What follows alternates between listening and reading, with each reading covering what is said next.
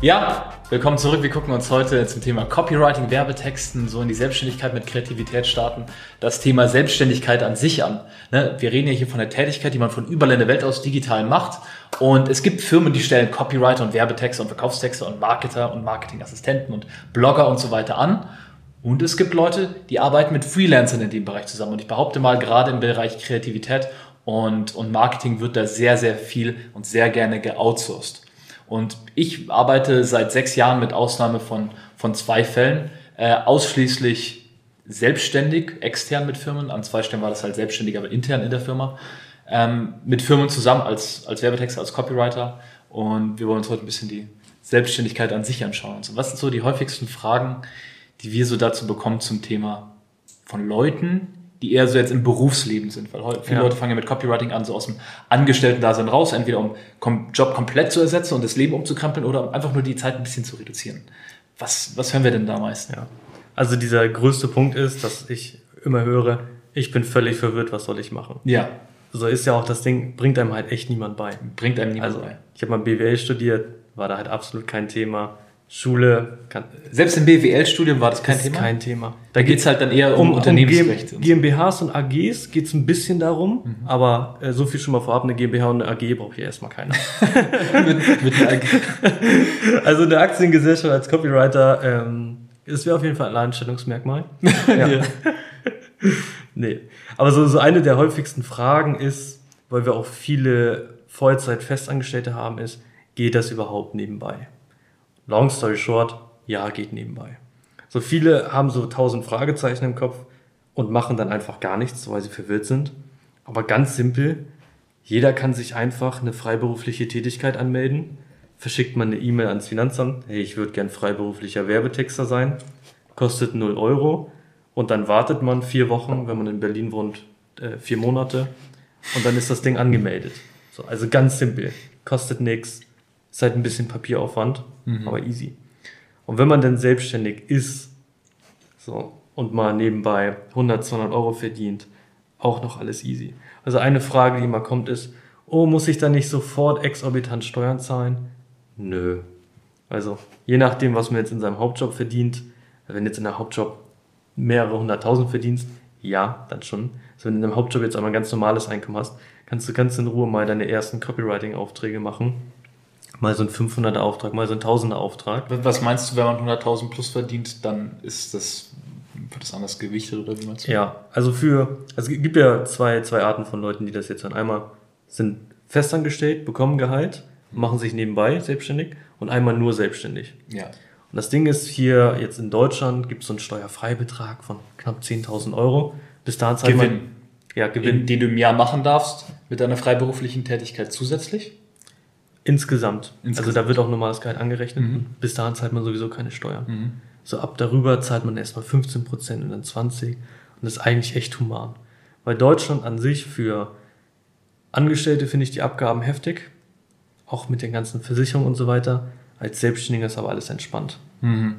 Ja, und eine, eine Sache, die dann auch mit da reinkommt, und heute geht es jetzt echt so ein bisschen ums nitty-gritty Organisationsdetail, ist ja dann zum Beispiel eine Sache, Versicherung schneide ich jetzt einfach mal an, weil das für mich ja. auch ein Fragezeichen war, wie funktioniert das? Ähm, und ohne da jetzt zu groß ins Detail zu gehen, aber gibt ja grundlegend die zwei Unterschiede, gesetzliche Versicherung und private Versicherung. Und gesetzliche Versicherung, korrigiere mich, wenn ich da falsch liege, aber das berechnet Prozente. 15 Prozent vom Einkommen, max bei 900 oder so, also sehr viel bis, bis 900 im Monat und eine private Krankenversicherung. Natürlich kann man sich da Sachen dazu buchen und äh, auch ein größeres und größeres Paket machen, aber ähm, da kannst du schon, ich sage jetzt mal, ab 300, 350 Euro im Monat anfangen und das ist halt ein Fixbetrag und wenn du dann äh, 30.000 verdienst oder sowas, der Betrag bleibt gleich, der steigt nicht mit deinen Einnahmen. Das war mir zum Beispiel wichtig. Ja, steigt halt mit dem Alter, mhm. so, aber ich zahle lieber im Alter ein bisschen mehr als jetzt schon 900 Euro dafür. Mhm. Ja. Das vielleicht nur kurz ange angeschnitten, das Versicherungsthema. Ähm, was für mich am Anfang auch ein Fragezeichen war in der Selbstständigkeit ist, das ist schon erwähnt, so ein bisschen Freiberufler und Gewerbe und so weiter. Ja. Da gibt es ja auch Unterschiede, ne? Ja, also es gibt einmal ein Einzelunternehmen, das ist ein Gewerbe, einmal eine freiberufliche Tätigkeit. Der Kernunterschied zwei verschiedene. ist, ja, das sind zwei verschiedene, sieht aber relativ ähnlich aus. Der Kernunterschied ist, dass du als Freiberufler keine Gewerbesteuer zahlst. Also es macht die ganze Buchhaltung und so weiter viel, viel entspannter. Genau. In, in meiner Erfahrung etwas entspannter. Für mich war der Unterschied da nicht so groß, weil ich hatte die freiberufliche Phase und danach die halt gewerbliche Phase. Ja. Und der, der Gewerbesteuersatz, der ist von Gemeinde zu Gemeinde unterschiedlich, aber das ist so ein niedrig einstelliger Prozentsatz, sage ich mal, auf den Gewinn. Ja. Und äh, also wirklich je nach Gemeinde unterschiedlich, ich sage jetzt mal zwischen 1 und 3 Prozent, muss man halt für sich immer prüfen. Ähm, aber das ist, wie gesagt, etwas, das jetzt keinen riesigen Unterschied macht. Das heißt, solltest du bereits ein Gewerbe haben oder das aus Versehen quasi als Gewerbe angemeldet haben, ist kein Beinbruch. Einfach damit weitermachen und das verwenden. Ne? Ja. Das ist mein Erfahrungswert dazu. Ich würde das nochmal in einen konkreten Schritt runterbrechen, weil wenn man jetzt angestellt ist und sich selbstständig machen will oder direkt Vollzeit selbstständig, so dann melde die Selbstständigkeit auch direkt an. Weil das ist so ein bisschen unübersichtlich, ja, was für mich am Anfang auch. Aber es ist halt so eine, so eine mentale Blockade, die viele haben. Ja. So, ich melde es erst an, wenn mein erster Auftrag kommt. Ja. Und dann kommt der erste Auftrag halt nie. Mhm. So, deswegen einfach das Ding anmelden. Das dauert ja sowieso ein bisschen. Und dann hast du auch mental für dich diese Entscheidung getroffen, okay, ich mache mich jetzt nebenbei selbstständig. Und es dauert sowieso ein bisschen im Sinne von, du musst sowieso ein bisschen warten, Zeit, in der du nichts damit zu tun hast. Ja. Das eigentliche Tun, das ist halt eben äh, eine, eine kurze Sache, dass alles online geht heutzutage, ja. Ne, selbst in Deutschland. Und ja, einfach abschicken, abwarten. Und ich hatte auch vorhin das Gespräch, so soll ich bis zu meinem ersten Kunden warten mit, mit der Anmeldung. Und es ist halt wirklich auch eine innere Entscheidung, die du damit halt konkret machst und dir selbst ein Signal gibst. Und einfach, wenn das angemeldet ist, dann ist das ja noch keine zusätzliche Verpflichtung, irgendwas Bestimmtes zu machen. Und dann ist es einfach da und du hast jetzt die offizielle Erlaubnis, als sozusagen Kasse zu fungieren und eine Rechnung zu stellen. Punkt. Darum geht's. Das, wofür die, diese, dieser Titel der Selbstständigkeit da ist und diese Begriffe Selbstständige, Freelancer und so weiter, das sind alles nur Sammelbegriffe, mit denen Leuten entweder Gewerbe, Einzelunternehmen meinen oder freiberufliche Tätigkeit. Das ist alles unter diesen Dachbegriffen ja. zusammengefasst. Safe. Also ist jetzt natürlich keine Steuerberatung hier, ne? Aber das, was ich machen würde, wäre Selbstständigkeit als Freiberufler sofort anmelden und dann entweder nebenbei im Beruf bist du sowieso versichert oder wenn du direkt selbstständig bist, ich einfach eine günstige private nehmen. Mhm. Rentenversicherung brauchst du auch nicht eins sein. Das heißt, das Ganze ist sehr, sehr schlank. So wichtig bei der Anmeldung ist jetzt, dass du da, da gibt es so ein Häkchen, das kannst du setzen. Entweder Kleinunternehmerregelung oder normal. Der Kernunterschied ist, dass du diese 19% Mehrwertsteuer, die wir ja auf alles zahlen, dass du die auch deinen Kunden in Rechnung stellst und wiederbekommst. War jetzt sehr komplex, mal ganz simpel. Wenn du einen Kunden hast, sagen wir mal 1000 Euro, dann stellst du ihm 1190 in Rechnung. So für deinen Kunden ist ja auch ein Unternehmen, der bekommt diese 190 sofort wieder. Das hat für dich jetzt aber den Vorteil, dass wenn du dir irgendwas kaufst, sei es Mikrofon, Laptop, ein Stuhl, Weiterbildung, Home alles, Homeoffice, Getränke für dein Homeoffice, Fahrt Essen zu einer Fortbildung, Essen gehen mit Freunden, du kannst sogar Lieferando absetzen. So. Essen gehen mit geschäftlichen Kontakten. Ja, zu geschäftlichen, mit geschäftlichen Freunden natürlich. Ähm, da kriegst du überall diese 19% wieder. Also das wird ja ganz einfach wieder überwiesen. Das heißt vor allem jetzt Copywriter oder allgemein Marketingdienstleister, die ja im B2B sind, also die nur Unternehmer als Kunden haben, sollten immer das mit diesen 19% nehmen. Weil für deren Kunden ist es völlig egal, ob es drauf ist oder nicht. Es wirkt sogar tendenziell besser, wenn es dabei ist. Ja, wirkt auf jeden Fall professioneller. Ja. Ja, das, das ist so ein Ding, was, was viele nicht machen. Und diese Kleinunternehmerregelung, die ist auch irgendwo beim Umsatz gedeckelt. Das heißt, das ist dann auch wieder so eine mentale, ja. so ein mentales Limit, was man sich setzt.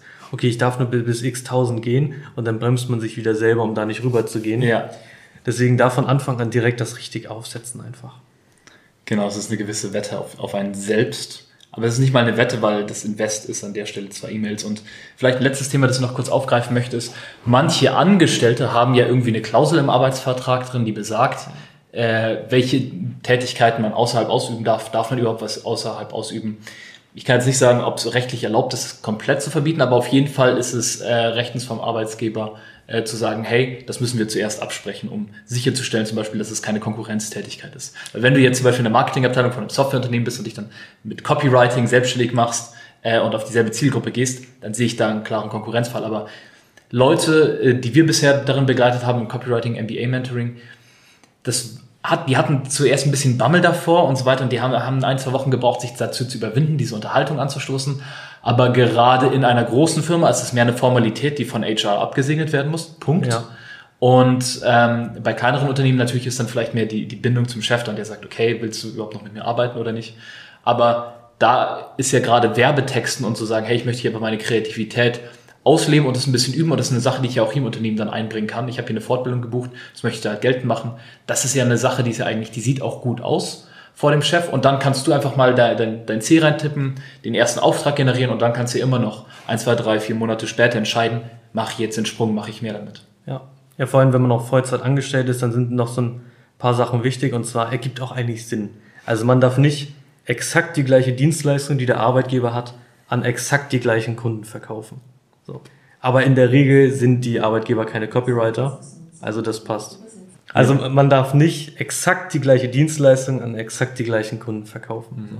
Aber die Arbeitgeber sind eh keine Copywriter, also das fällt schon raus. Und man darf natürlich nicht die Kundendaten aus dem Unternehmen mitnehmen und dann die akquirieren. Auch das ergibt ja irgendwo Sinn. Mhm. So, dann gibt es noch eine dritte Sache und zwar, ich glaube, das gesetzliche Arbeitszeitlimit pro Woche sind 48 Stunden. Das heißt, da darf man nicht rüber. So ein normaler Arbeitsvertrag sind ja 35 bis 40 Stunden. Das heißt, man darf offiziell nicht über diese 48 pro Woche rüberkommen. Genau. That's it. Passt witzigerweise genau in unser Mentoring, was sieben Stunden pro Woche sind. genau, wir geben es auch nochmal gerne schriftlich, wenn die Frage ist. Aber hey, das ist so ein bisschen das Thema Selbstständigkeit in Nutshell. Hast du noch was dazu? Ja, ja das, das Coole ist, man kann halt echt den ganzen Quatsch absetzen, auch so normale Dinge, die man im Leben erledigt. Ja, das Sei es das Handy, was man hat, oder der Internettarif. Genau. So die 19% kriegst du eh mal wieder, dann kannst du den Kram auch noch absetzen. Also es lohnt sich auf jeden Fall, das direkt anzumelden. Absolut.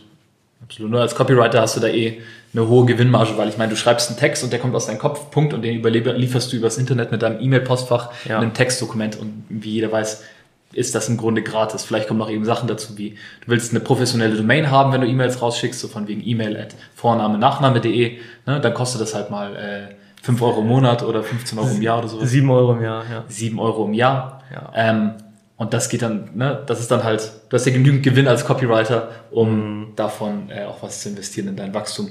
Genau. Auftritt. Und noch eine Sache, Empfehlung vom ersten Auftrag einfach mal mit dem Steuerberater sprechen. Die ersten, die ersten Gespräche sind, mit denen sind eh immer kostenfrei. Ja. Und die kosten auch nicht die Welt. Also da auf jeden Fall nochmal beraten lassen.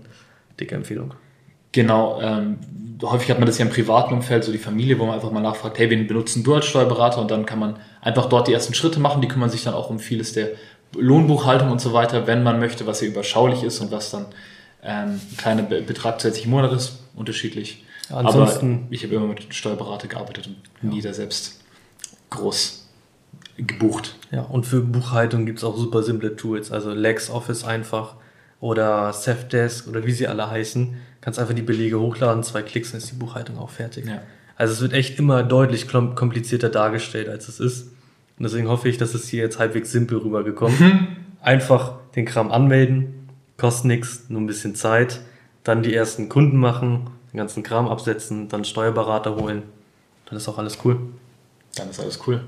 Wenn du da tiefer einsteigen möchtest in das Thema, dann kannst du auf copywriting-mba.de gehen, dich dort einfach weiter informieren über das Thema und gegebenenfalls willst du da ja wirklich in die Praxis mit uns einsteigen. Äh, da haben wir auf jeden Fall ein intensives Schulungsprogramm dazu. Insofern, bis dann. Ciao.